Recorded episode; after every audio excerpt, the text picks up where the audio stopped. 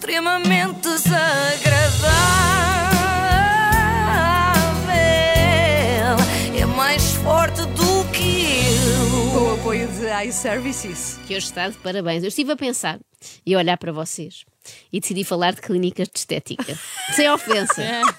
Mas toda a gente precisa de um puxão aqui ou ali, não é? Eu, por exemplo, precisava de um puxão de tal maneira, olha, precisava de uma liposcultura ultrassónica nutacional. Olha, não, não faço ideia o que seja isso. Eu também não, mas há imensa gente a fazer, por isso deve ser bom.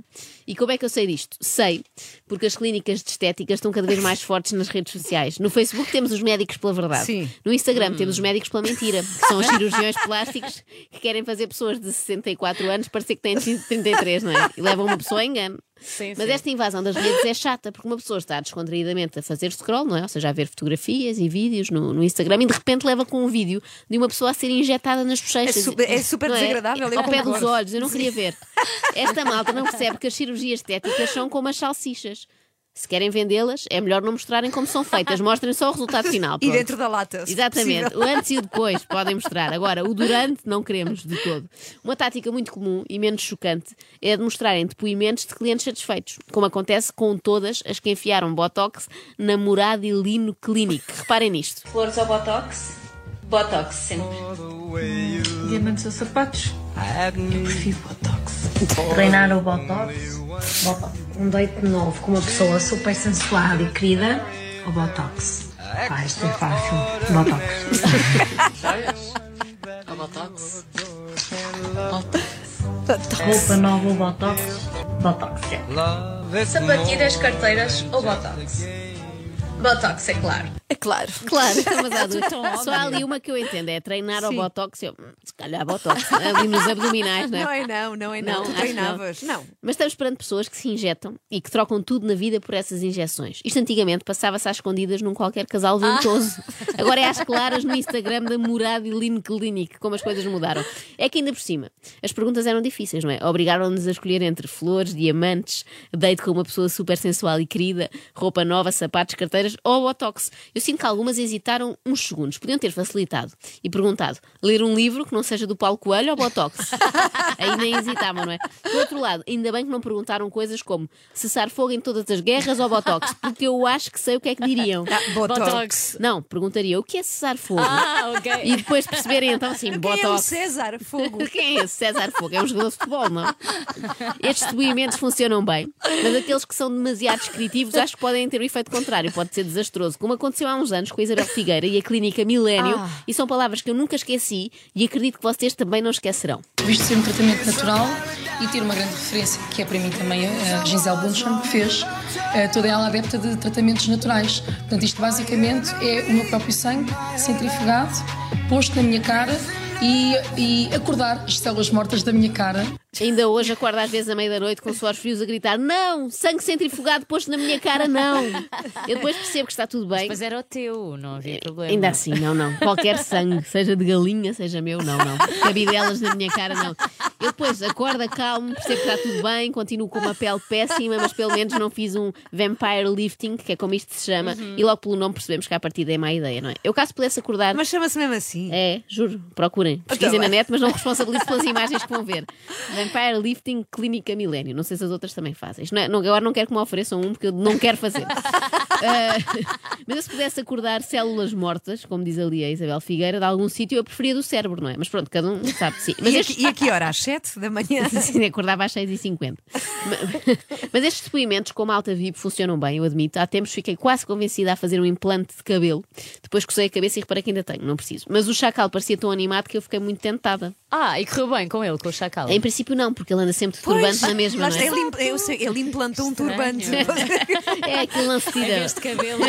Vai para a cama assim. Bem, tem-se intensificado tanto esta coisa dos transplantes capilares nos homens, não é? E não só, mas mais nos homens, que eu acho que qualquer dia aquela máxima sobre objetivos de vida passa a ser escrever um livro, ter um filho e implantar folículos.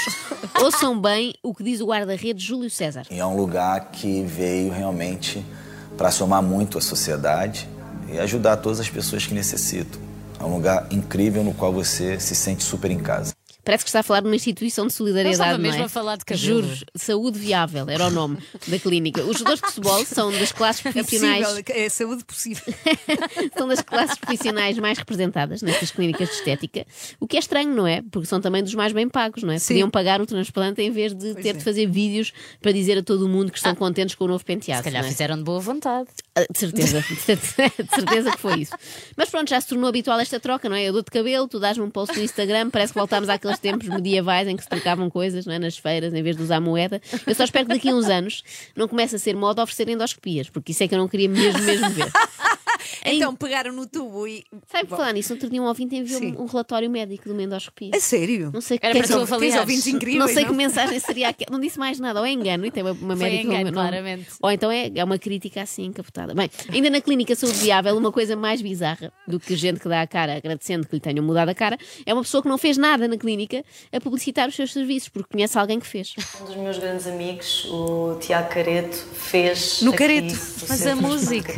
E ficou super feliz. Deixem ouvir a Rita Eu Pereira. sugeri ao meu pai e o Tiago também, o Tiago Careto também sugeriu ao meu pai ele vir visitar a clínica. Ao mesmo tempo que o meu pai fez, eu convenci o Tiago Careto a. Mas ela está tristíssima. É o marido da minha melhor amiga. E ele ficou super entusiasmado. Aliás, no, no dia que eu lhe disse: Olha, vais conseguir fazer eh, o teu transplante, já está a consulta marcada e tudo, ele estou a chorar. Outra pessoa que eu também conheço é o Tó, que é mais conhecido pelo Demo.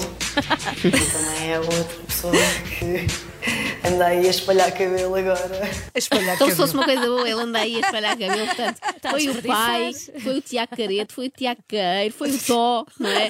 O meu amigo Tó pôs e gostou muito. Isto é das piores publicidades de sempre, não é? Porque não é nada com ela. Imaginem se fosse para um chocolate. Então seria. Então, Joana, gostas deste chocolate com amêndoas? Olha, eu nunca provei, não é o meu género, mas tenho uma vizinha lá no prédio que come e acho que gosta. é isto. Bem, isto já vai. Voltemos rapidamente às clínicas estéticas. A divulgação por parte de figuras públicas causa mesmo muito impacto, por isso é que a You Hot Clinic convidou o José Carlos Pereira. Ah, para fazer publicidade. Não, não, para ser mesmo o diretor técnico. Como Olá assim? a todos. O meu nome é José Carlos Pereira e sou o diretor clínico da UHOT Clinic de Lisboa. A UHOT é uma clínica especializada em tratamentos capilares e de emagrecimento. Isto é muito estranho, porque ele ao mesmo tempo está na TVI a fazer uma novela onde interpreta a personagem Sotor. Tive uma urgência. Vida de médico. Depois gostava de passar em vossa casa. Para quê? Eu deixei lá a minha mala. O que é curioso no Zé Carlos Pereira é que quando está a fala falar, quando está a falar Ele como a médico, falar, é. parece um ator que foi contratado para fazer de médico. E quando está a falar como ator, parece um médico que por acaso ia a passar à porta dos estúdios e foi convidado a entrar para fazer uma perninha na novela. O tratamento Hair Recovery consiste num protocolo exclusivo desenvolvido pela UHOT para proporcionar os melhores resultados possíveis no tratamento da alopécia. Se ele não dissesse o what, não dava para adivinhar se isto tinha sido no âmbito da clínica ou da novela, não é? Não se percebe se está a falar enquanto cirurgião estético ou enquanto pessoa que contracena com a Ana Guilmar. Porque o tom é sempre o mesmo, é sempre igual. Podiam fazer um spin-off desta novela, ou seja, criar outra, não é? Em que o Soutor era a personagem central, o restante elenco era todo careca, e em vez de se chamar Festa é Festa, chamar-se-ia Alopécia é Alopécia. E depois em letras pequeninas, mas tem solução se for a You What. Eu cá via, cá via. extremamente desagradável.